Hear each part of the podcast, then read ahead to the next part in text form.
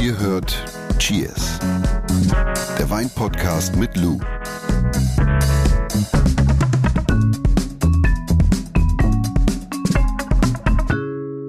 Darf ich dir mal was fragen? Bitte, aber nicht so viel. So als Weinexpertin, ne? Mhm. Was machst du eigentlich mit deinem ganzen Altglas? Äh, ich habe diesen, den großen Luxus, dass in meiner Straße links und rechts, wenn ich die Haustür verlasse, ein Altglascontainer steht. Okay, aber das heißt, du gehst noch selbst und bringst das Glas auch selbst Ich weg. gehe noch selbst. Oder lässt es wegbringen. Nein, natürlich bringe ich das selber weg. Außerdem ist das gar nicht so viel.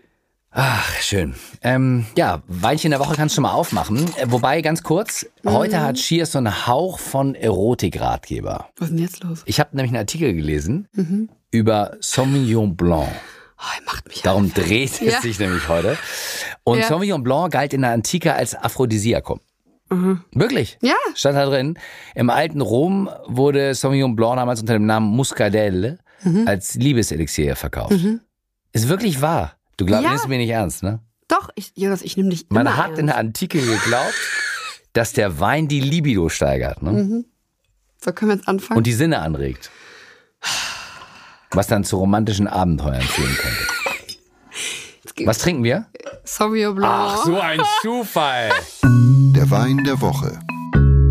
Im Glas haben wir einen Sauvignon Blanc aus dem Jahrgang 2021 in der Geschmacksrichtung trocken aus Südafrika und natürlich aus dem Western Cape. Wer sich dafür nochmal interessiert, ich weiß jetzt nicht mehr genau, welche Folge das war, aber könnt ihr euch gerne nochmal anhören. Wir haben eine sehr schöne, wie ich finde, Folge über den Weinbau in Südafrika gemacht. Eines deiner Lieblingsreiseländer. Ja. Also, Und für alle, die es nicht auf dem Schirm hatten, Na? aber Sauvignon Blanc weiße Rebsorte. ach so. Weißwein. Grundwissen. Vierte Seite, Aufgabe dachte- A. Ich dachte, ich drop das nochmal. Dann erzähl doch mal, was macht Sauvignon Blanc aus? Genau, also man sieht es ja jetzt auch hier im Glas eigentlich ganz schön. Es ist eine aromatische Rebsorte, also aus ihr entstehen eigentlich sehr aromatische Weißweine. Kann ich bestätigen nach dem Schluck. Wird weltweit, was wir hier auch sehen, angebaut. Und ganz typisch ist eine prägnante Säurestruktur. Und äh, je nach An- und Ausbau der Rebsorte Aromen von so grünem Gras, Stachelbeere, vielleicht auch ein bisschen Brennnessel, ein bisschen Spargel, grüne Paprika, Tomatenstängelchen, also grün. Ja. Und auf der anderen Seite kann Sauvignon Blanc so mh, Aromen haben wie Passionsfrucht, mh, Grapefruit, vielleicht auch so ein bisschen Melone oder Kiwi, was aber auch schon wieder eher in die, in die grünere Richtung geht, aber vielleicht noch um was Fruchtiges zu droppen, so Cassis oder Johannisbeere. Und äh, Sauvignon Blanc ist eine Kreuzung aus Chenin Blanc und äh, Traminer, also Paparebe und Mamarebe. Und sag mal ehrlich, woran liegt es, dass Sauvignon Blanc mal so mehr nach, nach Grün in Anführungsstrichen oder mal äh, nach Exotik riecht? Ich habe ja gerade schon mal so, so richtig betont, dass es halt eben am An- und vor allen Dingen auch am Ausbau der Rebsorte liegt. Und ähm, in äh, Sauvignon Blanc haben wir zwei Aromastoffe, die dominieren, würde ich jetzt mal sagen. Das ist nämlich einmal Methoxypyrazin, auch kurz Pyrazine und Thiole. Und beide Aromastoffe finden wir in der Beerenschale und beide Aromastoffe sind lichtempfindlich, also reagieren sensibel auf Sonneneinstrahlung. Und du musst dir jetzt vorstellen, du stehst im Weinberg und hast einen Sauvignon Blanc da gepflanzt und in der Mitte hast du die Traubenzone, da wo die Träubchen hängen und normalerweise ist über der Traubenzone sind da auch Blätter drin. So. Und wenn ich jetzt viel Blätter wegnehme, also in Blätter, dann scheint die Sonne ja komplett auf die Traubenzone ein. Und dann entwickeln sich eher die Thiole. Das heißt, ich habe eher Aromen wie Johannisbeere, Passionsfrucht, äh, also eher diese fruchtigen Komponenten. Und andersherum, wenn ich die Blätter nicht wegnehme, also nicht übermäßig stark in Blätter und die Traubenzone demnach auch nicht frei liegt, dann habe ich eher den Aromastoff Methoxypyrazin, der dominiert. Ja, das heißt, Aromen, wie ich gerade schon gesagt habe, Cut Green Grass kennt man auch oft so früher von neuseeländischem Sauvignon Blanc, äh, manchmal auch so aus Teilen Südafrika, aber halt eben auch so dieses Brenn Brennnessel, Spargel, mh, ja, oder grüne Paprika. Ist das regionsbedingt, wo dann entblättert wird und wo nicht entblättert wird? Oder? Naja, ich habe ja gerade gesagt, dass diese zwei Aromastoffe sonnenempfindlich sind. Also Migräne anfällig. Und das Ding ist ja auch, dass wenn ich in einer heißen Region Weinbau betreibe, Ja. muss ich schon gucken, dass ich die Traubenzone ja auch schütze über die Vegetationsphase, weil sonst, klar, kann auch eine Beere Sonnenbrand bekommen.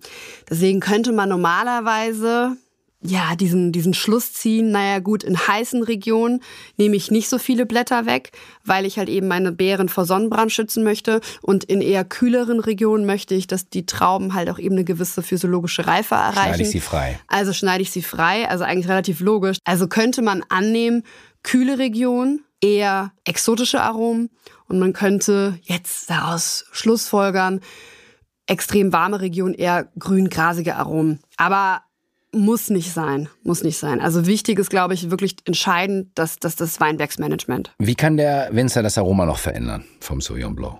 Ja, im Keller. Ne? Hör mal, ist doch, hör mal, ist doch logisch. Was fragst du denn jetzt hier? Nein, äh, also auch der, der, also ich habe jetzt gerade sehr viel über Entblätterung gesprochen, was mit Sicherheit einer der wichtigsten Punkte ist. Ähm, Natürlich spielt auch der Lesezeitpunkt eine, eine, eine sehr wichtige Rolle, ja, weil der Lesezeitpunkt ist halt eben auch maßgeblich dafür verantwortlich, wie die aromatische Entwicklung beziehungsweise Reife der Beere ist. Und natürlich gibt es auch kellertechnische Maßnahmen, wie zum Beispiel eine kalte Gärung, eine Maischestandzeit oder ein oxidativer Ausbau, der die Aromatik eines Sauvignon Blanc maßgeblich verändern kann. Oxidativer Ausbau? Ja, wir haben einmal reduktiven Ausbau und einmal oxidativen Ausbau. Reduktiver Ausbau ist der Weinausbau unter Luftausschluss. Ach so, und das andere Zugabe. Richtig. Beziehungsweise einfach äh, nicht, nicht Zugabe, sondern einfach ja, mit Sauerstoff. Okay. Aber das sind alles natürliche Verfahren, um das, Das Aroma zu jetzt, erzeugen. nat- ja genau, das wären jetzt natürliche Verfahren. Wir haben ja auch schon mal ganz kurz gesprochen über natürliche Hefen Mhm. und wir haben über Reinzuchthäfen gesprochen. Also sage ich jetzt mal salopp ausgedrückt, äh, Hefen, die im Labor hergestellt worden sind und die eine gewisse Gärfähigkeit und auch Sicherheit äh, mit sich bringen. So. Und dann gibt es ja auch noch die Aromahefen. Und es gibt eine sogenannte Sauvignon Blanc Hefe Aha. mit der ich vergären kann und halt eben die Aromatik eines Weins ein bisschen tunen kann. Und die das ist mal, um das mal nett, ja klar, also um das mal nett aus, um das mal nett zu formulieren, ein bisschen tunen kann. Und die darf man nutzen bei uns in Deutschland oder in Die? Sauvignon Blanc Hefe, Ja. ja. Sauvignon Blanc Hefe darfst du benutzen.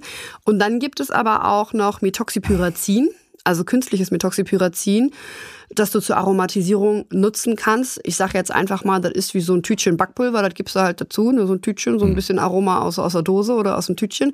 Und dann kannst du auch noch mal das Aroma richtig befeuern. Das ist aber nur in Übersee erlaubt. Ja, und ehrlich gesagt, und das sind dann halt auch ganz oft so, ich sag jetzt mal so Billo Sauvignon Blancs, wo du halt echt denkst, du, du hast Rasenmäher. Im, im, weißt du, was ich meine? Oder so eine grüne Paprika aus dem Supermarkt und du beißt da so rein. Also richtig unangenehm. Hier, das Fläschchen der Woche kommt ja jetzt aus Südafrika. Mhm. Deiner Meinung nach, woher kommen die besten Exemplare des Sauvignon Blancs? Ja, du weißt ja, ich bin kein Fan von Superlativen. So. Nein, also ich sag, ich sage immer so, jedes Land und jede Region hat gute und weniger gute Exemplare vorzuweisen. Ja, also überall gibt es schlechten und gut gemachten Wein. Und Regionen, die aber international bekannt sind für Sauvignon Blanc, das ist zum Beispiel die Loire, ja, also in Frankreich, die Südsteiermark, Österreich oder auch zum Beispiel Marlborough, Neuseeland, aber auch eben, wie wir hier jetzt gerade haben, äh, äh, Stellenbosch in Südafrika. Ja, und ähm, Sind alles verschiedene Stilistiken. Richtig. Jede Region ist bekannt für eine andere Stilistik, Hm. also eine andere, wenn man so will, Interpretation äh, des Sauvignon Blancs. Und äh, die meisten Vorkommen findet man in Frankreich, Neuseeland, Chile, auch nicht zu, zu unterschätzen, und Südafrika. Gibt es auch Synonyme für die verschiedenen Sauvignon Blancs? Ja klar, sonst wäre das ja wieder alles viel zu einfach. also, Loire, Frankreich habe ich gerade schon mal angesprochen. Sancerre, Loire, auch ein anderes Synonym, Puy-Fumé. Oder zum Beispiel auch Fumé Blanc. Also Sancerre, Puy-Fumé. Fumé Blanc, Puy-Fumé, nicht verwechseln mit Puy-Fussé. Puy-Fussé ist Chardonnay. Um die Konfusion perfekt zu machen. Falls ihr uns nicht wöchentlich folgt, äh, in der vorletzten Folge, glaube ich, Folge 40, haben wir eine großartige Folge über Frankreich gemacht, ne? Wein ist Frankreich, ne? Wein Über das Loire-Tal haben wir uns unterhalten. Oh, was für ein herrliches Fleckchen Erde, ne? Äh, dann lass uns mal konkreter sprechen. Sauvignon Blanc und Essen. Hast du ein paar Kombinationen, die immer funktionieren? Also das, äh, die Loire ist ja auch bekannt für Käse und dort gibt es halt eben auch sehr viel Käse, der auf Ziegenmilchbasis ist. Und Ziegenmilchbasis mit Sancerre geht immer richtig, richtig gut. What grows together? Goes together. Ja, ich weiß, ich langweilig, aber es ist halt einfach. Es Redundanz ist doch ein großes Ja. Geheimnis. Ist der Schlüssel zum Erfolg. Aber auch Salat, der klassisch angemacht ist mit einer vielleicht eher Vinaigrette, die ein bisschen spitz in der Säure ist. Und dann dazu so einen gratinierten Ziegenkäse, Sauvignon Blanc dabei. Oh la la. Aber auch Dillgurken zum Beispiel. Okay, ein Schmor, Dillgurken. Schmor, Schmor Dillgurken Die guten oder alten. Dillgurken, ja. Lachs, Spargelrisotto. Ja. Und was fällt dir dabei auf, wenn ich so sage Spargelrisotto, Dillgurken? Was fällt dir da auf? Salat? Es ist alles so. ein bisschen grün. Ja. Ist alles ein bisschen grün und es hat auch alles eine, eine gute Säurestruktur. Also Käse hat Säure, Spargel hat eine Säure und und und und. Und das Sauvignon Blanc Da auch. siehst du wieder auch, genau. Säure zu Säure. Genau, siehst du einmal wieder so gleich und gleich gesellt sich gerne. Säure Also plus Säure gibt Gaumenschmaus. Gibt die Magic. Gaumen, Gaumenschmaus. Für alle Fans vom Sauvignon Blanc, welche Rebsorten sollte man mal ausprobieren? Mm, Auf jeden Fall Verdejo. Findet man viel in Spanien, zum Beispiel in der De Oroeda. Grüner Veltliner, weil es auch so ein bisschen aromatischer ist. Ist aber nicht ganz so spitz in der Säure. Fermentino könnte eine gute Alternative sein. Und habe ich witzigerweise das erste Mal reinsortig in Südafrika im Glas gehabt. Einen reinsortig ausgebauten Colombar. Ja, das kenne ich gar nicht. Ja, das ist eigentlich eine Rebsorte, genau wie Uni Blanc, die vornehmlich in der Gascogne Colomba. für die Armagnac- und Cognac-Produktion zum Einsatz kam und auch in Südafrika eher angebaut worden ist für Destillationszwecke. Wird jetzt vornehmlich wieder reinsortig ausgebaut. Sehr spannend. Und das hat äh, auch in der Aromatik sowas was Grünes und dann auch so, so knackig grüne Äpfel. Hat mich zuerst so ein bisschen erinnert an Welschriesling. Mhm. Erwähne ich deshalb, weil ich glaube, das könnte eine, eine, eine coole Alternative mal zu Sauvignon Blanc sein. Also da mal Ausschau halten. Echt coole, coole Sache. Gleich fassen wir nochmal das Wichtigste in Sachen Sauvignon Blanc für euch zusammen. Vorher gibt's noch eine Community-Frage an dich, Lou. Petra war in der Nähe von Alva in Italien, hat ein schönes Barolo-Weingut besucht und äh, fragt, Die Frage der Woche.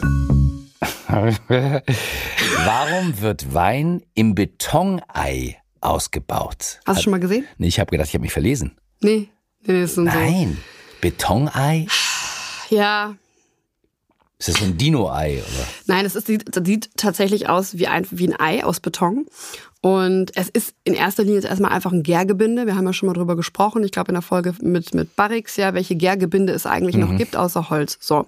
Und in so Gärgebinde wird Wein halt eben vergoren und oder gelagert. Aber da hast du nie über das Betonei gesprochen. Nee, jetzt lass mich doch mal aussprechen. Anders als Holz, ja, kann kannst du dir denken, hat Beton keine aromatisierenden Eigenschaften. Und man sagt halt eben, dass der Wein ähnlich wie auch, auch beim Holz mit winzigen Mengen Luft reagieren kann. So. Man sagt, weil dieses Betonei, ja, das ist äh, erstens nicht nur sehr teuer und sieht super fancy aus, also ist genial für Storytelling im Weingut, sondern muss auch von innen mit etwas beschichtet werden. Also entweder beispielsweise mit Glas oder mit Weinsteinpaste oder irgendwas dergleichen, weil ansonsten würde die Säure des Weins mit dem Beton reagieren. Jetzt versteh ich's. Deswegen, ob ein Betonei jetzt nun wirklich luftdurchlässig ist oder nicht, sei jetzt einfach mal dahingestellt. Tatsache ist aber auch, dass diese Eiform einen goldenen Schnitt hat und dieser goldene Schnitt soll auch esoterische Vorteile haben. Das heißt, man baut viel auch Weine im Betonei aus in der Biodynamie. Ja, also wenn ein Betrieb irgendwie biodynamisch arbeitet. Ich weiß schon, der wird dann immer nur, wenn der Mond aufgeht, eingegossen. Nee, das, das meine ich gar nicht. so. Weißt du, wie schwer so ein Teil ist? Und Aber- ich schreibe mir auf der einen Seite Nachhaltigkeit auf die Fahne und auf der anderen Seite vergehr oder lager ich meinen Wein in einem Gärbehälter, das ein Gewicht von über 1600 Kilo hat, ja, also vielfach schwerer ist als ein Edelstahltank und wir wissen alle CO2 etc. pp. Verstehe schon. Weiß ich jetzt nicht, ob das so cool ist. Ja. Und ganz, ganz wichtig, man hat zwar auch gesagt, ja, und so ein Betonei hat wegen der Form besseres Klärverhältnis, was die Weine und sowas angeht. Aber ich glaube, wichtig ist auch hier Wissenschaft und in Versuchen konnte man einfach keinen geschmacklichen Unterschied feststellen. Aber sieht geil aus. Aber sieht geil aus und ist halt cool fürs Prospekt. Ja. Aber ich, so? ja, ich, also ich, also ich finde, das ist so ein zweischneidiges Schwert, Mhm. viel schwierig. Ja. Da bist du ja ganz schön ehrlich. Bekommst du jetzt viel Hate Speech? Ja, oder? sicher. Ab morgen geht es los. Wahrscheinlich jetzt mit, ab morgen, sobald die Folge raus ist, da geht es richtig, ri- geht es richtig rund. Da musst du ein bisschen relativieren, oder? Ja, pf, was soll ich machen, ne? Dann gibt's jetzt für euch nochmal Sauvignon Blanc kompakt in 30 Sekunden zusammengefasst. Das Herrlich. Wichtigste. Alle das, was ich mir aufgeschrieben habe. Und du darfst natürlich wie immer ergänzen. Sauvignon Blanc ist eine aromatische weiße Rebsorte. Hervorragend, Richtig. Häkchen. Weiter geht's. Bing.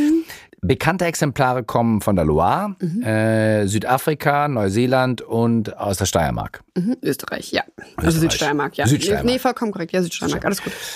Und markant ist der Duft, der entweder sehr grün oder sehr exotisch sein kann. Hm? Da hast du dann so Fachbegriffe Mhm. Ja, genannt. Methoxypyrazin und Thiole, genau. Genau.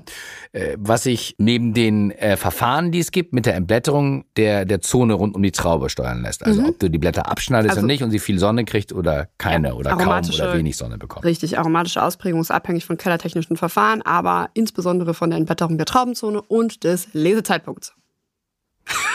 Unglaublich, du hast studiert, ne? Und ähm, wenn ihr auf Sauvignon Blanc steht, dann solltet ihr ausprobieren zum Beispiel Verdejo, Fermentino oder Colomba. Neuheit. echt sexy Empfehlung. Okay, Machen. sexy Empfehlung. Sexy, sexy Empfehlung. Wo wir beim Aphrodisiak, wo wir Ja. beim Aphrodisiak kommen, äh, von Sauvignon Blanc sind, genau. Äh, Synonyme für Sauvignon Blanc sind Sancerre und äh, Puy de Fumé. Genau, äh, Sancerre, Puy oder Fumé Blanc findet man auch mal ganz oft auf Etiketten. Also da immer Sauvignon Blanc dahinter, ansonsten gibt's eigentlich keine nennenswerten Synonyme. Ansonsten hätte ich gerne noch einen Schluck in mein Ansonsten, Glas. hör mal, Füllst mir was ein? ansonsten. So. Weil das war schon wieder für diese Woche, ne? Wenn ihr Fragen habt, könnt ihr mailen an cheers.edeka.de. Ihr könnt auch bei Spotify gern direkt unter die Folge posten. Äh, Frage und Antworten heißt das. Äh, und nicht vergessen, wenn es euch gefällt hier mit Lou und mir, was ist denn los? Wir freuen uns über eine Handvoll Sterne und eure Weiterempfehlung. Oder einfach äh, Glocke drücken, dann wisst ihr, Donnerstag ist immer soweit. Oder Gibt's zwei Hände voll mit Sternen, wenn, wenn man zusammenhört. So, cheers. Dieser Podcast wird euch präsentiert von Edeka. Wir lieben Lebensmittel.